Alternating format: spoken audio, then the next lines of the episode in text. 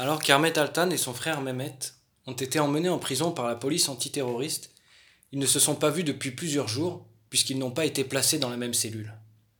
Voici le cinquième épisode des Écrits de prison d'Ahmet Altan, le cimetière des dossiers roses. L'aube approche, mais il fait encore noir. Mehmet et moi patientons au septième étage du palais de justice, dans un couloir dont le sol pailleté de mica fluorescent évoque une cafétéria de province américaine. Une douzaine de policiers montent la garde autour de nous. Nous sommes tous deux amaigris. Nos visages portent les stigmates de la malnutrition et du manque de sommeil. Après nous avoir enfermés pendant douze jours dans les cachots de la police, un soir, on nous a brusquement tirés de nos cellules et amenés au palais de justice. Là, ils nous ont jetés à l'étage inférieur, dans une pièce fermée par des barreaux, avec des bancs en bois fixés au mur. Nous nous sommes assis sur un des bancs. À nos côtés, un autre prévenu, qui devait être jugé en même temps que nous, et que nous rencontrions pour la première fois. La télévision, accrochée au mur en face de moi, retransmettait une série turque. L'image était mauvaise, le son grésillant. À côté de l'écran de télévision, un panonceau indiquait Interdit à toute personne étrangère au service de toucher au téléviseur. Nous avons attendu un peu plus de trois heures. Puis, des policiers sont venus me chercher. Ils m'ont emmené chez le procureur. Mon avocat m'accompagnait. Le procureur, devant lequel je comparaissais, était celui qui avait donné l'ordre de nous arrêter, mon frère Mehmet et moi, au motif que nous aurions adressé un message subliminal lors d'une émission de télévision à laquelle nous avions participé peu avant la tentative du coup d'État du 15 juillet. La pièce était étroite. Le procureur a pris ma déposition. Il ne m'a posé aucune question sur le coup d'État ou ses acteurs, ni sur le message subliminal que nous aurions diffusé.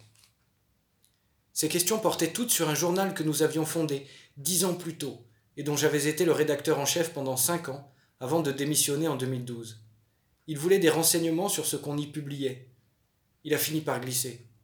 Nous avons établi qu'il existait des liens entre votre journal et les putschistes. Quelles sont vos preuves? ai-je répondu. Alors, il a prononcé cette phrase tout droit sortie des films d'Hollywood et qu'il brûlait manifestement de placer enfin. C'est moi qui pose les questions ici. Posez les questions que vous voulez, ça ne vous en oblige pas moins à produire les preuves du fait que vous prétendez établir. Évidemment, le procureur n'avait aucune preuve à apporter ce jour-là, pas plus que les suivants. Il était nerveux. Il n'arrêtait pas de faire les cent pas dans son petit bureau. Il passait son temps à s'asseoir et à se relever de son fauteuil. Vers le milieu de l'audition, du sang s'est mis à couler de son oreille. Et en même temps qu'il essayait de faire cesser le saignement en s'enfonçant des mouchoirs en papier dans l'oreille, il continuait à m'interroger sur des articles vieux de six ou sept ans. Les mouchoirs ensanglantés s'accumulaient sur son bureau. Notre entretien s'est achevé au milieu d'un délire de mouchoirs tachés de rouge, sans que le procureur m'ait posé la moindre question sur le coup d'État. Les policiers m'ont ramené dans ma cellule au premier étage. C'était au tour de Mehmet d'être interrogé. Il faisait presque nuit. Je me suis assis sur le banc et j'ai regardé la télévision. C'était une scène de fusillade. Deux bandes rivales se tiraient dessus.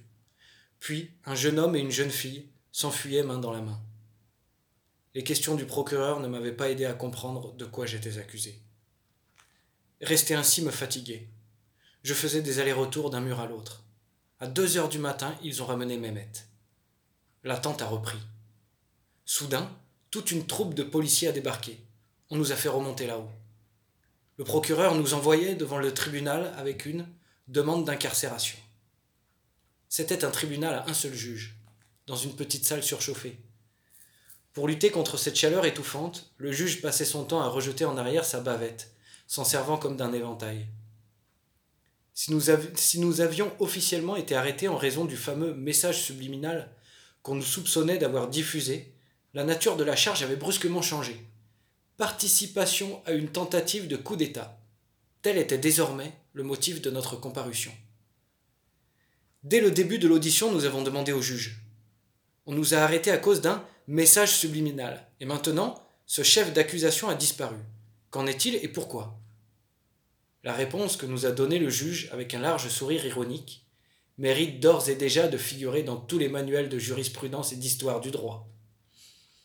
Disons que nos procureurs aiment employer des termes qu'ils ne comprennent pas. En résumé, si nous croupissions depuis douze jours dans les cachots de la police, c'était à cause d'un procureur qui avait pris plaisir à employer un mot qu'il ne connaissait pas. Le juge ne disait pas autre chose. Il a ensuite commencé à nous poser des questions. Ne pouviez-vous pas vous douter que ces gens-là allaient tenter un coup d'État? Avant d'ajouter avec un sourire satisfait. Moi, je m'en doutais. Nos avocats sont intervenus. Ne pas se douter d'une tentative de coup d'État n'est ni un crime, ni même un délit. Aucune accusation de cet ordre ne saurait peser sur nos clients. Le juge s'est redressé. Mais je n'accuse personne, mon cher. On discute, c'est tout. Puis, une autre question étrange. Vous avez déclaré que le gouvernement commettait des, irrégularités et enfreignait les lois. Nos avocats se sont de nouveau interposés. Les leaders d'opposition aussi ont accusé le gouvernement d'enfreindre la loi. De telles déclarations n'ont rien à voir avec une tentative de putsch. Cette fois, le juge n'a rien répondu. Il s'est tourné vers moi. Si seulement vous aviez continué à écrire des romans au lieu de vous mêler de politique. Peu avant l'aube, nous étions devant le tribunal, chargé d'une demande d'incarcération pour tentative de coup d'État, face à un homme qui prétendait nous dire notre fête. Je me suis énervé pour de bon. D'abord, vous nous placez en garde à vue à cause d'un message subliminal que nous aurions prétendument diffusé. Puis, sans raison, vous changez le motif, nous accusant cette fois d'être des putschistes. Or, quand bien même vous mettriez sur le dossier tous les procureurs et tous les juges de ce tribunal, vous ne trouveriez pas la moindre preuve de notre participation à ce putsch.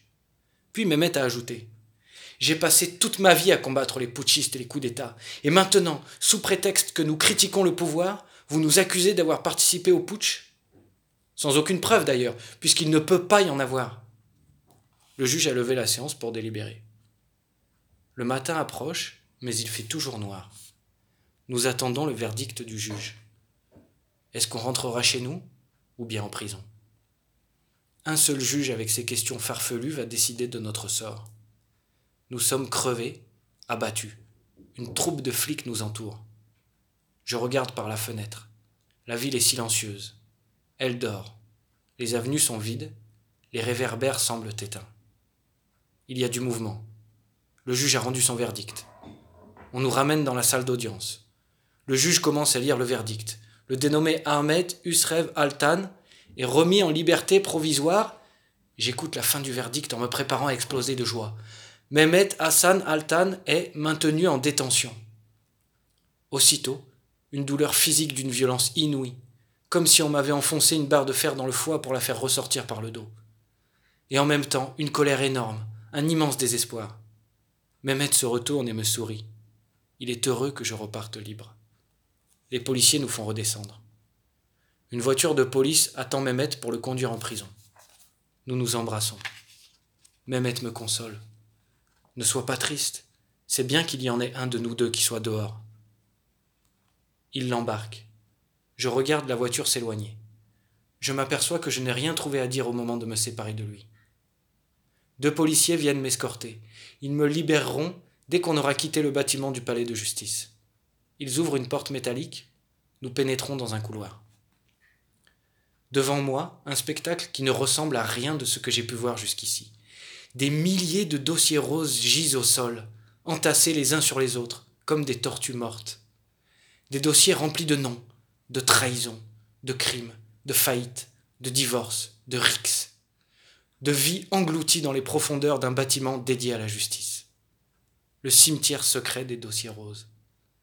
Nous nous frayons un chemin à coups de pied dans les dossiers. Les couloirs n'en finissent jamais, les dossiers non plus.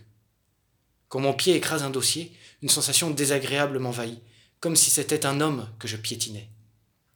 Au bout du couloir, des escaliers. Nous montons. Ils ouvrent le portail et me laissent dehors. Le jour se lève. Je frissonne dans la fraîcheur du petit matin. J'inspire une grande bouffée d'air. Je suis libre.